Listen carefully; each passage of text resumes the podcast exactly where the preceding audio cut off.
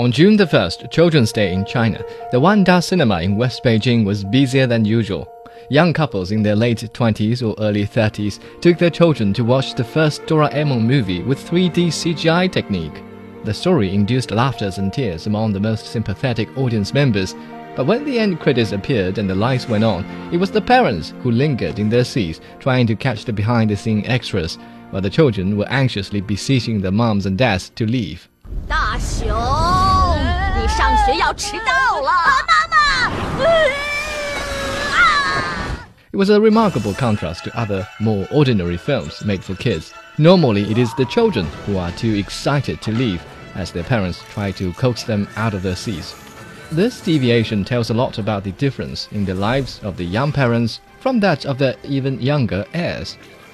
About 30 years ago, Doraemon began to attract millions of young Chinese fans.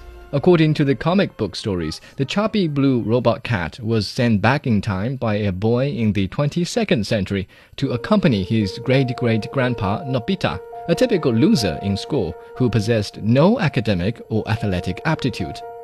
Coming from a more technologically advanced time, Doraemon presented a myriad of gadgets that defy the laws of science and common sense. The goal was to keep Nobita out of trouble, but more often than not, the boy with the gadget caused even more mishaps. 你愿意嫁给我吗？是的，我愿意。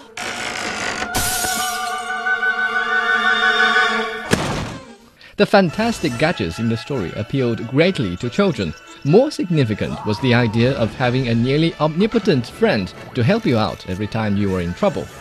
In a time when most parents were working hard to cash in on the results of China's reform and opening up, children can get very lonely indeed, and an imaginary friend who is always there sounded better than he does. 我还是放心不下呀。要是能一直在你身边陪着你，该多好啊！Today, our children are the center of the family.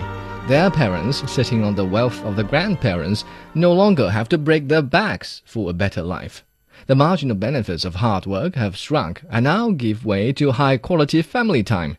Instead of loneliness, the smothered kids are more likely to look for a chance to spread their wings and fly away, like Hiccup in How to Train Your Dragon.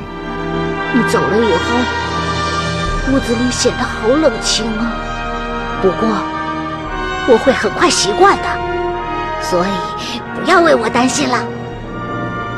Stand By Me Doraemon consists of details from several different episodes of the comic series, with a focus on how Nobita caused the favor of his female classmate Shizuka.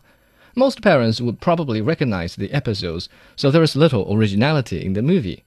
Also, the fantastic gadgets are given little exposure. Chances are the kids will miss out on the highlights of the story that so captivated their parents.